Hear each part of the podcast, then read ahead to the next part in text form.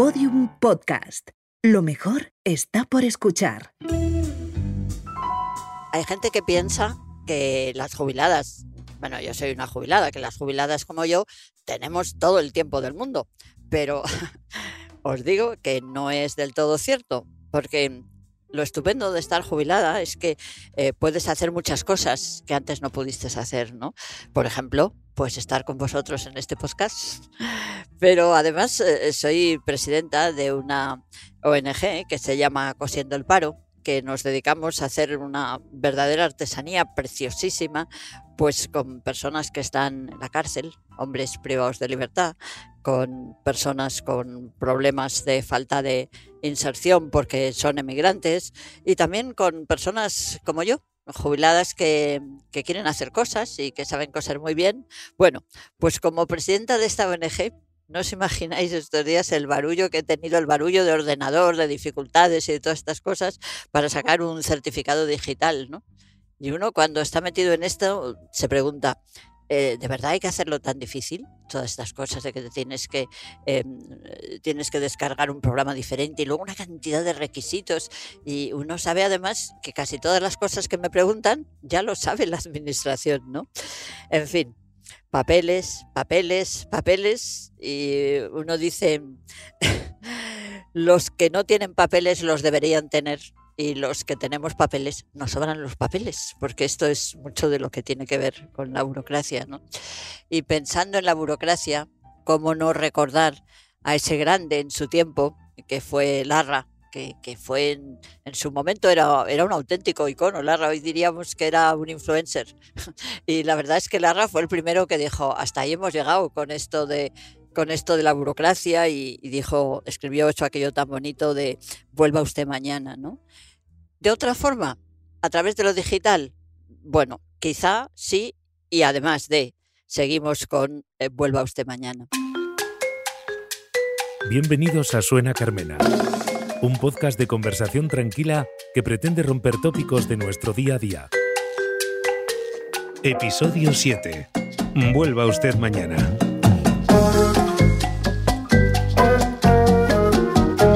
Bienvenidos a Suena Carmena, eh, un podcast de conversación tranquila en el que pretendemos, fijaros, romper tópicos, los tópicos nuestros día a día. Yo ya os lo habéis imaginado, soy Manuela Carmena, he sido jueza durante 30 años y fui la alcaldesa de Madrid durante la legislatura anterior. Y os puedo asegurar una cosa, la propia burocracia se defiende generando más burocracia. O sea, que sin papeles o con papeles lo importante es conseguir que alguien ponga ese sello, ese sí, ese adelante, ¿no?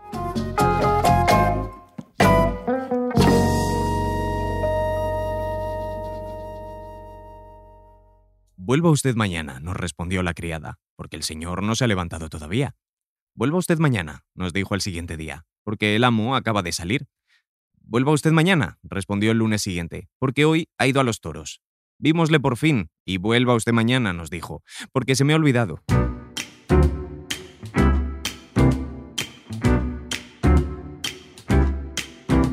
Hoy nos acompañan eh, dos mujeres y de verdad extraordinarias y no sabéis la alegría que me da tenerlas a las dos a, aquí a mi lado. ¿no? Tenemos a Judith González, que tiene un trabajo muy interesante. Ella trabaja, entre otras cosas, en una consultora que ayuda a las administraciones, nada menos, a hacer que su, lenga su lenguaje sea más comprensible. Es decir, que podamos relacionarnos mejor con la administración. Y luego, a mi derecha, tengo a Nicole Nondolala, no sé si lo he dicho bien tu apellido. Don Gala. Don Gala, Don Gala, que es la directora general de una asociación maravillosa que se llama Caribú, Amigos del Pueblo Africano. ¿Sabéis lo que significa Caribú en Swahili? Pues creo que significa bienvenido. o sea, que Judith Nicole, Caribú, Caribú. Bienvenidas. Muchas gracias.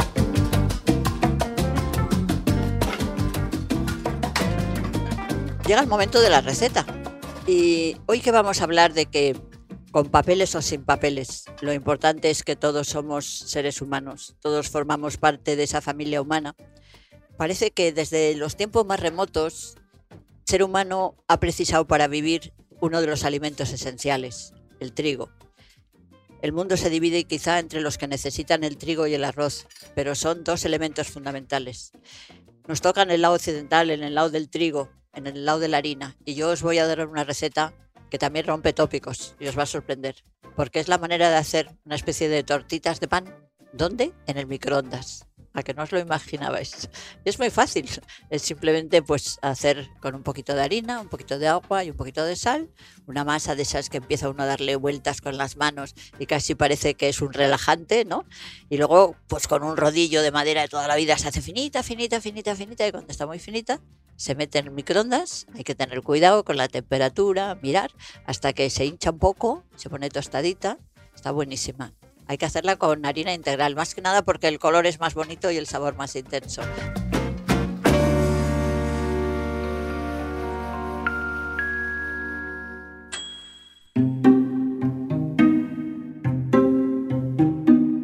Judith, dime, dime, ponme un ejemplo de esas palabras que se utilizan en la administración y que realmente no entiende la gran mayoría de la gente. Pues eh, yo creo que si hoy salimos aquí a la calle a lo mejor y paramos eh, algunos transeúntes que, que, nos encontremos, peatones que, que, van y vienen, y les preguntamos qué significa el verbo incoar, no sé eh, si, acertarían ¿no? a, a, definirlo con precisión. Hay muchas palabras de este tipo, ¿no? Eh, monumento, potestativo, diligendiado, ¿no? O sea, hay palabras detrás de las que, incluso palabras con las que apelamos a veces al receptor, ¿no? Eh, pues no sé, eh, los contrayentes o mm, este tipo de palabras que, detrás de las que no estamos acostumbrados a encontrarnos, ¿no? No estamos acostumbrados a, a que nos se refieran a nosotros así. Y esto, claro, bueno, pues eh, hace un poquito más oscura esa jerga, ¿no? Más complicado ese lenguaje. Judith, de alguna manera, yo creo que estarás de acuerdo conmigo en que las instituciones parece que no tienen alma, ¿no? Parece que no son humanas, ¿no? ¿Qué me podrías decir de esto? Bueno, yo no sé si las instituciones tienen que ser eh, humanas o tienen que tener alma, esa, no sé, creo que no nos hemos puesto aún de acuerdo si los animales tienen alma, no sé yo si las instituciones lo tienen, pero lo que creo que de alguna manera no deberían ser es inhumanas, ¿no? Y esto a veces eh, parece que llegamos casi a, a ese punto. Al final, eh, yo creo que tenemos que construir también unas instituciones, una, burocracia, una administración que de alguna manera tenga esta medida humana, porque, eh, por lo menos a mi modo de ver, son herramientas que la ciudadanía tiene a, su disposición, herramientas oye, para cumplir con nuestras obligaciones y para poder disfrutar de nuestros derechos. Entonces, si mmm, nos dan unas herramientas que se nos escapan en su dimensión, en su comprensión, pues es como si me das un martillo que yo no puedo levantar con mi brazo, ¿no? que tiene un peso con el que, con el que no puedo. No me estás dando entonces una herramienta, no me estás ayudando. Eh, Nicole, estamos hablando del papeleo de la administración, pero yo quiero que nos centremos mucho hoy en eso que es mucho peor, que es el proceso de los que no tienen papeles. Es verdad, porque la burocracia aquí en España muchas veces hace que los inmigrantes se sienten como anulado en ese sentido. Sobre todo hay persona indocumentado. ¿Qué significa? Que son gente que sobre todo llega en la patera, no tiene ningún documento que diga que esta persona es tal, no tiene ningún pasaporte, solamente lo que él dice verbalmente es lo que nosotros tenemos que saber que esa persona se llama tal. Pero sin tener el pasaporte aquí muchas veces es que te anula completamente. Sin, sin pasaporte no te puedes empadronar. Sin empadronamiento no puedes tener un informe de arraigo social. Y sin el informe de arraigo social no puedes tener residencia. Así que estamos como si las personas indocumentadas en ese mundo que se supone que es eh, el continente de los derechos humanos no se están respetando eh, precisamente los derechos humanos porque llama a los inmigrantes ilegal. Ningún ser humano es ilegal. Entonces, ahí también decir a una persona indocumentado se puede entender, pero también la prensa fomenta que ese se sigue llamando a la persona ilegal. Es como están criminalizando a las personas sin ser criminales. Así que la burocracia ahí de verdad eh, no puede ser como eh, algo de, de, de cada gobierno que entra. Así siempre estamos en la incertidumbre. Tiene que ser algo oficial del Estado. Fíjate, yo te quería preguntar, porque hablamos mucho y, y, digamos los gobiernos hablan mucho de estos temas, pero en la práctica diaria, en eso que tú constatas día a día, ¿hemos mejorado o no? Yo creo que no, es, no hemos mejorado. Es verdad, con el Pacto Mundial hablaron de la migración ordenada, segura y regular. Pero, ¿qué es lo que se está haciendo para que esa migración sea realmente ordenada?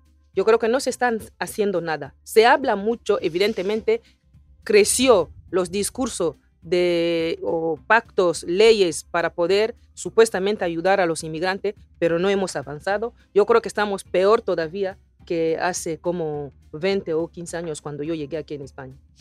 Nicole, ¿dónde está el cuello de botella? ¿Qué podríamos hacer las personas que nos escuchan todos? ¿Qué podemos hacer para evitar esa situación de inhumanidad absoluta que es que no consideremos los derechos de una persona, los derechos que reconocemos que son los derechos humanos, simplemente porque no tienen papeles?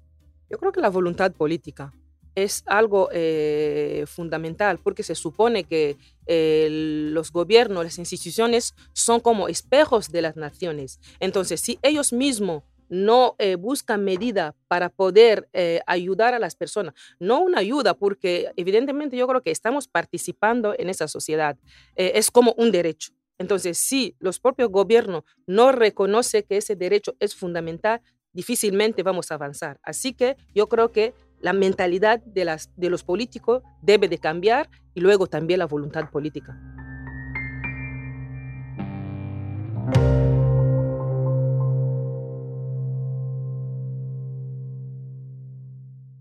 Tiene que rellenar un impreso modelo 314, pagar las tasas y luego sube aquí que se lo selle. Lo he traído todo. No sirve. Puede solicitar su pertenencia a una y en la ventanilla número 5, rellena una estancia y dos fotos de carnet y una fotocopia del DNI. ¿Pero cuándo sabré si me han aceptado? Se le enviarán una carta por correo certificado en dos o tres semanas.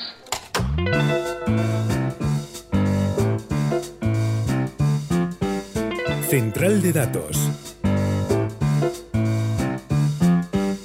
Muchas más cosas de qué hablar, pero nosotros tenemos una central de datos que está allí con Oriol en Barcelona. Y eh, bueno, Oriol, ¿qué tal? ¿Cómo estás? ¿Qué nos propones para hoy? Saludos a todos desde la central de datos de Suena Carmena. Exacto, aquí estamos. Ya que habláis de humanizar la administración pública, vamos a comparar número de empleados públicos por país. Países en Europa con más personas trabajando en la administración pública pues Noruega, con un 32% del total de personas ocupadas, se ocupa la primera posición y le siguen Croacia, Dinamarca y Suecia, los tres por encima del 29%. En cambio, España es la quinta por la cola. Solo por debajo quedan Alemania, Italia, Portugal y Holanda, que es la última en, esta, en esta lista. ¿Qué os parece? ¿Más empleados públicos significa mejor administración o es justo al revés? ¿Qué, opináis? bueno, vamos a ver, eh, Judith, ¿qué opinas tú de esto? Hombre, yo creo que sin duda eh, tener más manos, más apoyos a la administración, muchas veces incluso los propios empleados públicos se quejan de que, bueno, pues en determinadas áreas e instituciones se encuentran más desbordados. Pero también no es una cuestión, yo creo, eh, de cantidad, sino también de calidad, y me explico bien en esto, en la formación, por ejemplo, que se les da a nuestros empleados públicos, en los recursos que tienen a su alcance, porque esto multiplica también sus, capacidades y, sus posibilidades de hacer.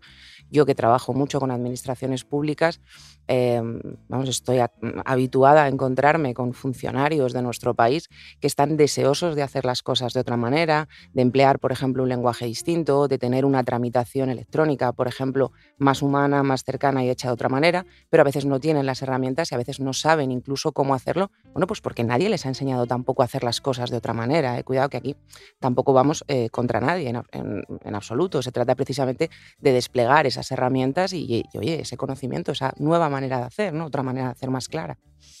Eh, Nicole, ¿cómo ves tú esto? ¿Crees que mm, si hubiera más funcionarios estamos pensando, por ejemplo, en las áreas sociales, em, ¿habría posibilidad de que cada funcionario tuviera un momento de mayor tranquilidad, de más dedicación, para darse cuenta que siempre detrás de un expediente hay una persona humana, que lo que hay que resolver es los problemas de la persona, no tanto la tramitación de la documentación? ¿Cómo lo ves? Evidentemente, si eh, había más funcionarios, las cosas eh, funcionarían de, otra manera. Pero volvemos a lo mismo, tienen que ser funcionarias o funcionarios que trabajan desde la empatía. que sepa que estoy delante de una persona a lo mejor que no entiende bien el idioma, tengo que tener paciencia, porque a veces no es solamente porque no hay funcionarios, sino también una, eh, tener los códigos éticos, digo, tiene que ser así, porque eh, una cosa es atender a una persona como le estás atendiendo de espalda, porque no te entiende bien cómo estás hablando, otra cosa es acercamiento a una persona que no te entiende el idioma perfectamente. Incluso, um, perdón, pero tal vez, Nicole, llevar esa empatía, eh, yo insisto, a las pantallas, porque muchas veces la empatía la encuentras en una persona y la encuentras en un funcionario, pero no accedes a esa persona porque son trámites, por ejemplo, que tienes que hacer digitalmente, en los que no hay una forma presencial, una oficina a la que acudir para hacer ese trámite, ni siquiera en algunas ocasiones un teléfono al que llamar para preguntar las dudas. Entonces yo creo que muchas veces la empatía sí puede estar en la persona, pero que tenemos que llevarla a, eso, a las pantallas también. ¿no? Sí, yo creo que es verdad que es muy importante el saber que no tanto hay que cumplir unos protocolos rígidos por parte de los funcionarios, sino solucionar los problemas, porque los protocolos, a, mí me parece que ahora mismo en el tema digital es tremendo, ¿no? Tú ves una pantalla y, te da como unas posibilidades de preguntar, ¿no? Pero hasta las preguntas están codificadas, ¿no? Y tú las lees y dices, ninguna es mi caso, ¿no? Pero ese lleva al fraude. ¿Por qué? Porque los inmigrantes, por ejemplo, que no tienen conocimiento eh, para poder meterse en una base de datos, un programa electrónico, tienen que ir pagando a los abogados. Entonces, eso también está haciendo que los inmigrantes cada vez se encuentran en una situación de vulnerabilidad de sus derechos. Al final es un poco como hablábamos, ¿no? De, inicio comentábamos el Madrid de Larra, el vuelva usted mañana, y casi hoy en día yo creo que es un poco peor que en el Madrid de Larra, porque mañana es la misma pantalla de hoy, ¿no? Entonces, si no tenemos una digitalización humana hoy, es eso, mañana es la misma pantalla que hoy. Sí, además eh, yo creo que eso está como en cierta medida eh, obturando la vinculación que se piensa que puede existir entre eh, la representación del Estado a través de la administración y los ciudadanos, ¿no? Fíjate que yo recuerdo cuando era alcaldesa de Madrid, nosotros eh, pensábamos que cuando había una desgracia inesperada, por ejemplo, una casa que se hundía, pues nosotros teníamos que volcarnos para solucionar los problemas. ¿no? Y efectivamente se hundió una casa en una parte de Madrid que estaba toda ocupada por emigrantes. ¿no? Entonces nosotros les llevamos a un hotel y a la mañana siguiente nos llamaron desde el hotel y dijeron, les hemos servido el desayuno y ninguno se lo quiere tomar. Y nosotros dijimos, ¿qué pasa? Tenían tanto miedo a que les cobráramos que no se atrevían a tomar el desayuno. ¿no? Naturalmente nosotros dijimos, el ayuntamiento está para eso, está para ayudar en estos momentos. Y no hay ninguna ley que diga que si se cae una casa hay que facilitar a las personas que se quedan en la calle un lugar donde dormir un sitio donde desayunar. No hay ningún protocolo, pero es la consecuencia de la respuesta que debe tener la administración respecto a los que son para los que sirve, porque no se puede olvidar que estamos al ser, la administración está al servicio de los ciudadanos.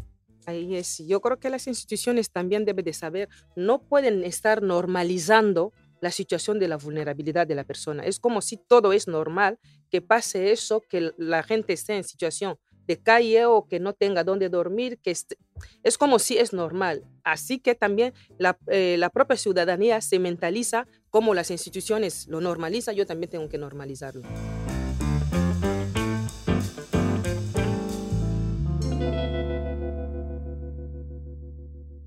La Europa del acatamiento, como una bíblica maldición, exige el adelgazamiento de nuestra pública administración.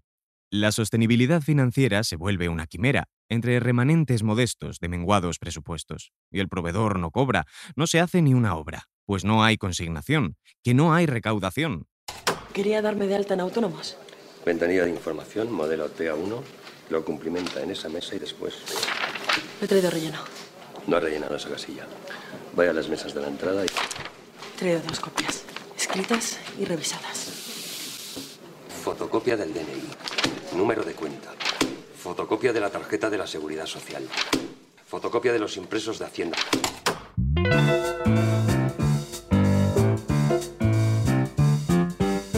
Central de Datos. Vamos a ello. Venga, Auriol, eh, vamos de nuevo a la central. ¿Qué, ¿Qué, nos dices de más cosas de esto, de sobre cómo la burocracia, cómo resolverla? he encontrado un paper de la Universidad de Oxford en Reino Unido que parece interesante y hace tres propuestas para reducir o solucionar el tema de la burocracia.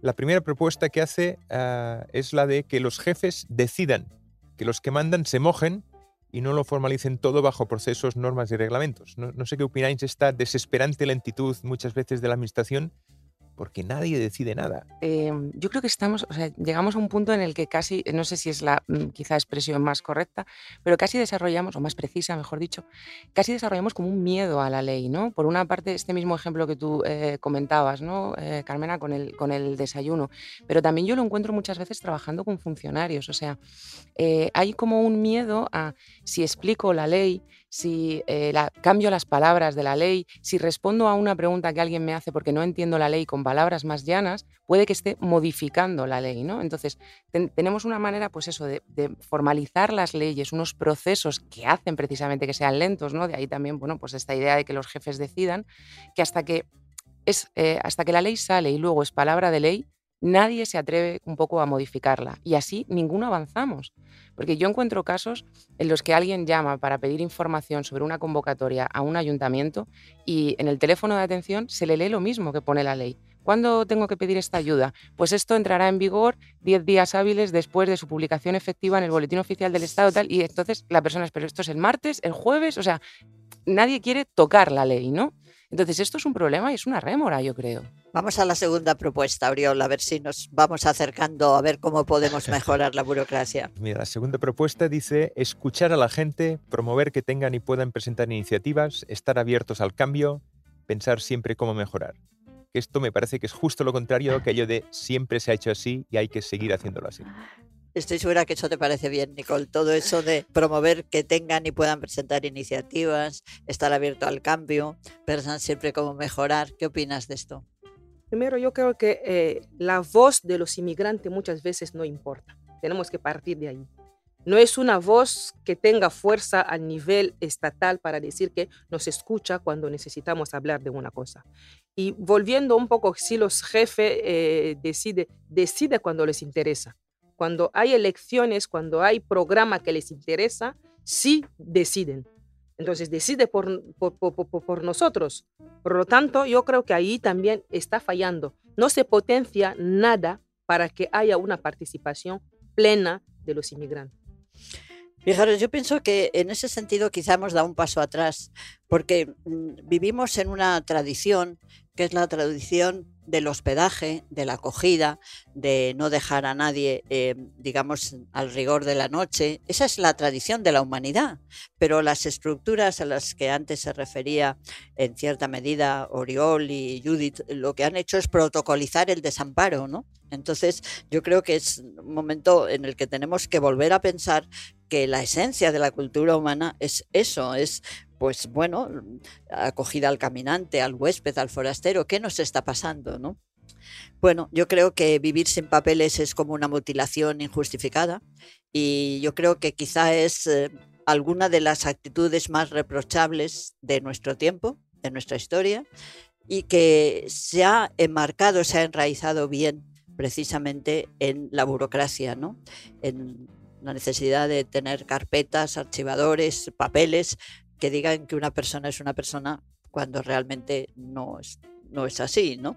Y yo creo que quería yo hablar ahora y preguntarle a Judith algo sobre qué está pasando con la digitalización. Ella ya nos ha dicho que quizá el vuelva usted mañana de Larra ahora es peor porque es vuelva usted a abrir la pantalla y ni siquiera va a tener una persona que te diga vuelva usted mañana. Me gustaría que nos explicaras un poco más, Judith, cómo ves el vuelva a usted mañana en la digitalización. Pues creo que ahí tenemos eh, bastantes asignaturas pendientes y bastante eh, trabajo por hacer. Por una parte es cierto, y nosotros, vamos, los estudios que hemos hecho sobre este asunto, eh, vemos que en, general la ciudadanía, poder hacer los trámites de manera digital, pues es algo que encuentra positivo y que le encuentra muchas ventajas, ¿no? Pues indudablemente evitas desplazamientos, los puedes hacer más cómodamente. Pero generamos al mismo tiempo problemas por cómo son esos procesos digitales, por cómo es esa digitalización que no es clara, porque las personas se nos pierden en al final diseñamos trámites que son como un laberinto y vamos perdiendo a las personas y a los ciudadanos en muchísimas partes del camino. Eh, encontrar un trámite digital, saber exactamente cuál tenemos que hacer, no es sencillo. Muchas veces eh, recorremos a los buscadores, a lo que nos sale primero. Incluso a veces los resultados mejor posicionados no son los de las administraciones, sino un gestor privado que eh, se ofrece, mm, previo pago, por supuesto, hacer ese trámite. ¿no? Una vez que encontramos el trámite, el siguiente paso es autenticarse. Tienes que logarte, tienes que utilizar un certificado electrónico, tienes que utilizar el sistema clave tienes, o el sistema PIN. ¿no? Obtener estos, estas formas de autenticación ya no es una tarea sencilla. Aquí perdemos a un porcentaje de la, de la población ¿no? que no lo tiene o que no lo sabe usar. Y aquí, que ya hemos echado, digamos, a algunas personas, ¿no? ya hemos perdido a algunas personas, ni siquiera hemos empezado el trámite en sí. ¿no? O sea, yo esto mm, me lo llevo un poco al... Pensemos que supondría esto en el mundo analógico. Es como si intentamos entrar a un, a un ministerio y no encontráramos la puerta. Es que es así. O sea, entonces, una vez que conseguimos entrar y que efectivamente nos hemos logado y que hemos llegado al ministerio, el proceso en sí tiene tantos pasos las explicaciones que se dan a veces tienen un lenguaje oscuro. El diseño no nos guía, no nos ayuda. No nos dice, por ejemplo, si estamos en el paso 2 de 5 o si estamos en el paso 2 de 20. Eh, no nos dicen, por ejemplo, tenemos que adjuntar documentos. ¿Cuántos documentos hay que adjuntar? ¿Cuáles? A veces no te avisan previamente de que tienes que adjuntar esos documentos. O, eh, bueno, pues mm, si no me avisas de que tengo que adjuntar ese documento y tengo que dejar el trámite a medias porque no tengo ese papel y no puedo guardar, por ejemplo, el progreso, tengo que volver a empezar otro día, ¿no? O sea, quiero decir, construimos un, laberinto que es kafkiano muchas veces. Incluso eh, llegamos al caso de no, no dar una confirmación de que hemos completado el trámite bien telemáticamente. No nos dicen tampoco qué respuesta cabe esperar ni cuándo. Esto es como si compramos algo por internet, imaginémonos, y no supiéramos si efectivamente lo hemos comprado, si el paquete me va a llegar a mi casa o al trabajo, o cuándo o dónde, ¿no? Entonces, claro, todo esto al final eh, hace que tengamos datos eh, como que, por ejemplo, nueve de cada diez personas han tenido que abandonar un trámite en alguna ocasión pues por problemas con la web y ocho de cada diez porque directamente no los entienden. Ocho, nueve de cada diez son cifras eh, que nos deberíamos mirar, yo creo, ¿no? Vamos. Nicole, yo me imagino que si los ciudadanos, digamos, los nacionales, tenemos estas enormes dificultades para entrar en la administración a través de las pantallas, a través de la digitalización. ¿Qué me dices de todo ese pueblo africano que yo quisiera que se supiera que queremos acoger con todo nuestro cariño, pero que no somos capaces de hacerlo? ¿Cómo lo podríamos hacer? Cuéntanos qué dificultades ves hay muchísimas dificultades porque primero hay una barrera idiomática que está allí. Muchas personas, digamos, eh, si hablo de la parte de África, aparte de Guinea Ecuatorial, todos no hablamos español. Hemos aprendido español aquí o muy pocos en sus países de origen. Por lo tanto, es que todas esas barreras, si los propios españoles lo están teniendo para los, para los inmigrantes, todavía es peor no solamente el hecho de no entender bien las cosas, pero también herramientas para poder entrar, porque no, no todos tienen eh, móviles con Android, no, tiene, no todos tienen eh, datos en sus móviles para poder eh, usar Internet. Y no, no hay herramientas suficientes tampoco para que esas personas aprendan a manejar, a manejar digamos, e, esos programas, porque para poder tener una posibilidad de una formación digna, tiene que tener papeles. Entonces, volvemos a lo mismo. Están haciendo que eh, los inmigrantes sigan como eh, eh, en trabajo precario, como en gueto, porque no hay suficientes herramientas para que esas personas se puedan integrar dignamente en una sociedad que se supone que es de acogida. Porque una, entonces tenemos que definir qué es acoger. Claro, la verdad es que nos encontramos en una situación en la que yo creo que tenemos que ser conscientes de por aquí no podemos seguir.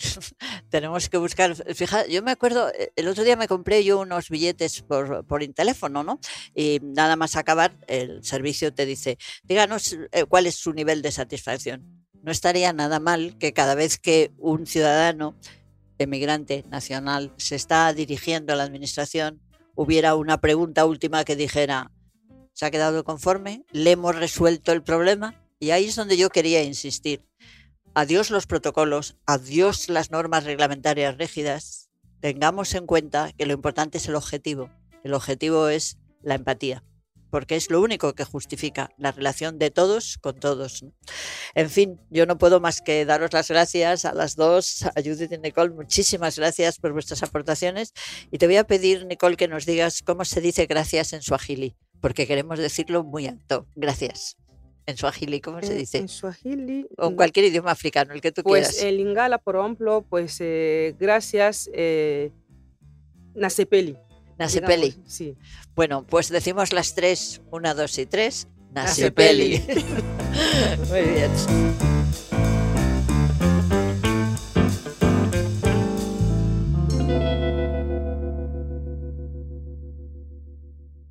Para descubrir a un burócrata, plantéale un problema ideológico.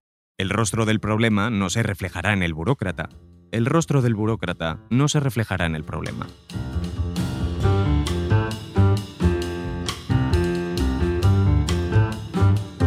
Suena Carmena es un podcast original de Podium narrado por Manuela Carmena, con guion de Uriol Job y Jesús Blanquiño. Diseño sonoro, Elizabeth Búa. Jefe de proyecto, Jesús Blanquiño. Producción ejecutiva, Lourdes Moreno Cazalla.